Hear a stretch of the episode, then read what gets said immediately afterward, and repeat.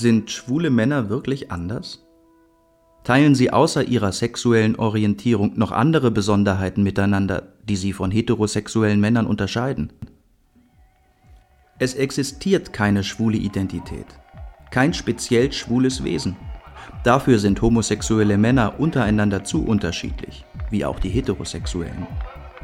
Dennoch gibt es Veranstaltungen wie die Christopher Street Day Paraden der Schwulen und Lesben in nahezu allen größeren Städten der Bundesrepublik. Dabei zelebrieren jedes Jahr Zehntausende Menschen mit den unterschiedlichsten Biografien wichtige Gemeinsamkeiten und mahnen gleichzeitig gesellschaftliche Veränderungen an. Die Erfahrung solch eines gefeierten Wir-Gefühls kann manchem Schwulen sicher eine Stütze sein. Zumal alte Identitätsstifter wie die Nation, die Kirche oder die Familie mittlerweile sehr an Bedeutung eingebüßt haben. Dennoch warnt Psychotherapeut Frieda Henzelt vor Selbsttäuschungen. Diese Vorstellung einer schwulen Identität, also eines schwulen Wesenskerns, ist durchaus nicht unproblematisch. Das lässt sich an verschiedenen Beispielen, denke ich, recht deutlich zeigen. Das erste wäre die Frage, bin ich nun eigentlich schwul oder nicht? Da könnte ich äh, aus der Beratung durchaus Beispiele bringen von Menschen, die kommen und sagen, ich weiß gar nicht, ob ich schwul bin oder nicht.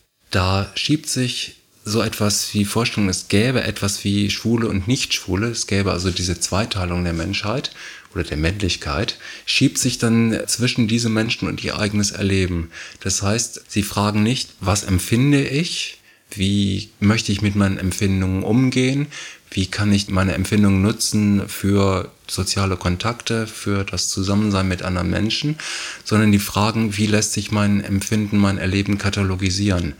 Und das muss dann auch noch in so einem platten Zweierschema, schwul, nicht schwul, geschehen. Ganz besonders schwierig wird das für Menschen, die eine Veränderung bei sich selber feststellen. Also zum Beispiel Leute, die bisher ihren Sex nur mit Männern hatten und plötzlich feststellten, dass sie sehr glücklich mit Frauen sein können. Die sich dann fragen, war ich früher vielleicht in Wirklichkeit gar nicht schwul? Was eine völlig überflüssige Frage ist, statt zu gucken, was empfinde ich jetzt eigentlich, und wird geguckt, wie kann ich das einsortieren. Es stellt sich die Frage, wer an der Einteilung homosexuell und heterosexuell ein Interesse hat. Vielleicht der Mann und die Frau auf der Straße, die, gibt jemand sich ihnen als schwul zu erkennen, sofort glauben, einen wichtigen Teil von ihm zu kennen. Und dass er eben irgendwie anders ist als irgendwelche anderen. Dieses landläufige Wissen basiert auf Erzählungen, auf Vorurteilen und manchmal auch auf eigenen Erfahrungen. Selten ist es im luftleeren Raum entstanden. So haben diese vermeintlichen Gewissheiten zur Existenz des Phantoms eines besonderen schwulen Wesens beigetragen. Beziehungsunfähigkeit, Sensibilität, Hedonismus, Stilbewusstsein, Promiskuität, Ironie, Oberflächlichkeit, Konsumfreude, Unsportlichkeit, Diplomatie.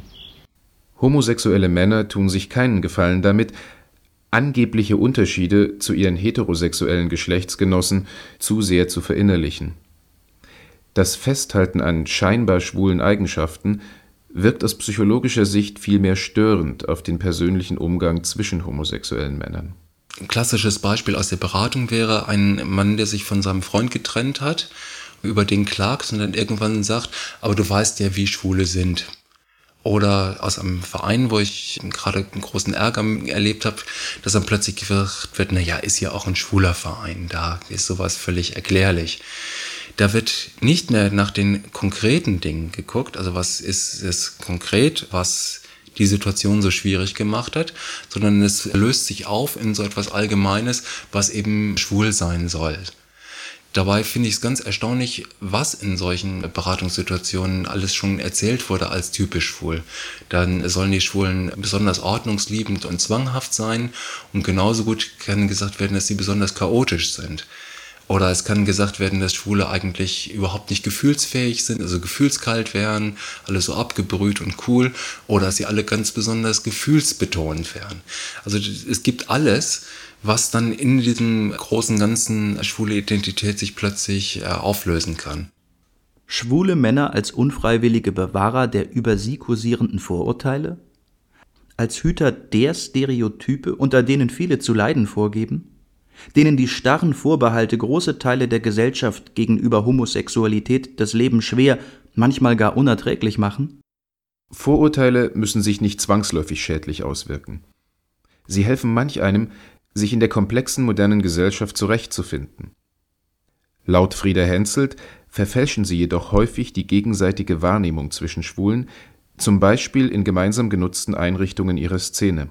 Klassisches Beispiel dafür wäre Cruising Area, also so ein Bereich, wo schwule Männer sich sehen und schnell zum äh, sexuellen Kontakt miteinander kommen können. Da wird dann ganz häufig gesagt, mir geht dieses narzisstische Gehabe der Schwulen auf den Nerv. Statt zu sehen, dass die Situation als solche eine gewisse Selbstdarstellerei provoziert, wird gesagt, es ist das narzisstische Gehabe der Schwulen. Also, dass der Blick von der konkreten Situation wieder abgelenkt wird. Das Problem dabei ist, dass solche Erfahrungsmuster die Tendenz haben, sich selber zu bestätigen. Also wenn ich ein bestimmtes Wahrnehmungsmuster habe, mit dem ich an andere Menschen herantrete, dann habe ich die Tendenz, die bestätigen zu lassen.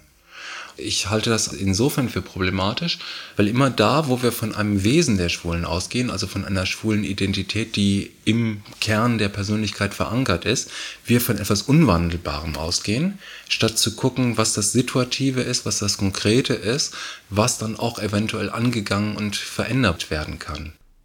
Oft sind es gar nicht die homosexuellen Männer selbst, die die Unterschiede zur heterosexuellen Mehrheit betonen und damit verfestigen helfen. Allein die Existenz zum Beispiel des Deutschen Schwulenverbandes, aber auch die Arbeit der Gleichstellungsbeauftragten politischer Parteien signalisieren das Vorhandensein weiterer Besonderheiten zusätzlich zur anderen sexuellen Orientierung.